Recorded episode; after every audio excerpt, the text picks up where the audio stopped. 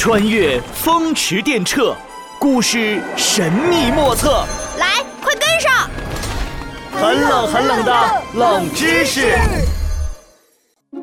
第十集，乐于救人的曹冲。池塘边，闹闹和王静静正在用各自的方法称西瓜的重量。闹闹把大西瓜放到一个脸盆里，王静静则做了一个像跷跷板一样的天平。诸葛乔治在一旁看热闹，把西瓜放到脸盆里，看脸盆下沉多少，哎，就沿着水面在脸盆下面画一条线。你这学的是曹冲称象吧？那都是老办法了，用我这个才准确。这时，只见闹闹的脸盆慢慢往下沉。哎，闹闹，你的脸盆漏水了。闹闹正在地上捡石头，回头一看。发现脸盆沉到了水里，西瓜也飘走了。啊！我的大西瓜，快回来呀！哈哈，我得出西瓜的重量了，就相当于十瓶矿泉水那么重。哼，我比曹冲厉害吧？你这跷跷板天平其实跟曹冲称象的原理是一样的。再说，曹冲的厉害之处可不只是聪明，他还运用自己的聪明才智。前前后后救过数十个人呢！啊，那么厉害，他怎么救的？话说这曹冲的啊，得嘴上说没画面感，我还是带你们穿越回东汉去看看吧。说话间，诸葛乔治已经拿出时空怀表，按下了按钮，开启银河之门，穿梭时空要塞，起。时空机载着三人来到了一千多年前的东汉时期，落在了一座大房子里面。乔治举起魔法手杖，魔法手杖光芒万丈，变！魔法手杖绽放出数道金光，打在了三人身上。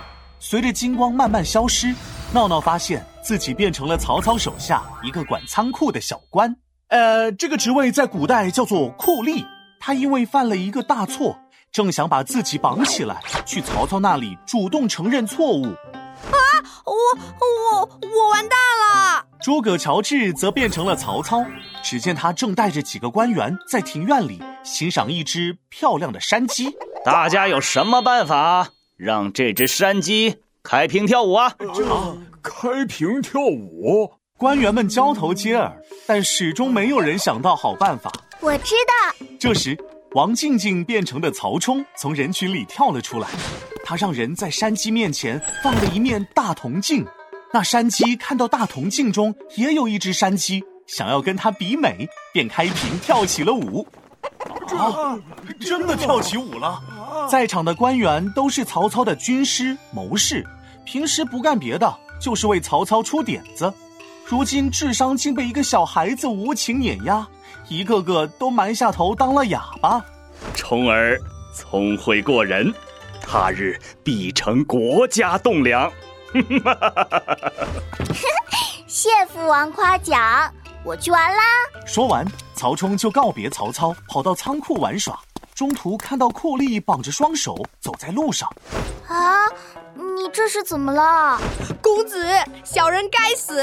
丞相将心爱的马鞍放在仓库里，让小人保管。昨晚马鞍却被老鼠咬坏了，小人有罪，正要去跟丞相请罪呢。啊，这个马鞍，父王每次骑马都要用，他特别喜欢这个马鞍，说坐在上面特别舒服。哦，你如果这样过去见我父王，肯定要被杀头的。库吏听了，吓得瘫软在地。啊，公子，救命呀，公子！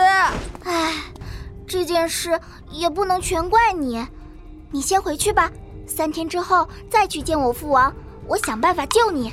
多谢公子，多谢公子。第二天，曹冲拿着小刀，把自己的衣服胡乱的捅了几个小洞，弄得像老鼠咬过的一样。第三天中午，曹冲穿上那件破衣服，装出很郁闷的样子，来到曹操跟前。冲儿，你怎么闷闷不乐的？曹冲指着衣服上的破洞。人们都说，谁的衣服让老鼠咬了就很不吉利。昨晚我的衣服就被老鼠咬破了，所以心里很不高兴。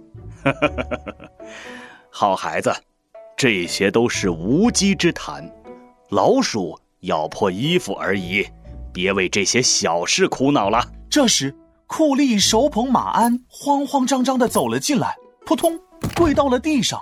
小小人，呃，有罪。库利胆颤心惊的把马鞍被老鼠咬坏的事儿禀告给了曹操。曹操听了，气得吹胡子瞪眼：“大胆奴才，来人！”曹操刚要下令处死库利，突然看到曹冲的衣服，想到刚才安抚曹冲的话，顿时怒气全消了下去。算了，冲儿的衣服放在身边。都有老鼠咬破，何况挂在那仓库的马鞍呢？以后看管仓库用心点就是了。就这样，聪明善良的曹冲巧妙地哄过了父亲，救了库利。他用这种暗中分辨事理的办法，在曹操身边救了几十个人。唉，只可惜啊，好景不长。曹冲在十三岁时生了一场重病，不幸离世了。斗转星移，时空穿梭，嗖！诸葛乔治启动时空机，带着大家回到了池塘边。唉，曹冲怎么这么早就去世了？真是可惜了。哎，冲儿，你为什么这么早就离我而去了？呃，乔治叔叔，你怎么还在哭呀？导演都喊卡了。我我。算了，让我再悲伤一会儿。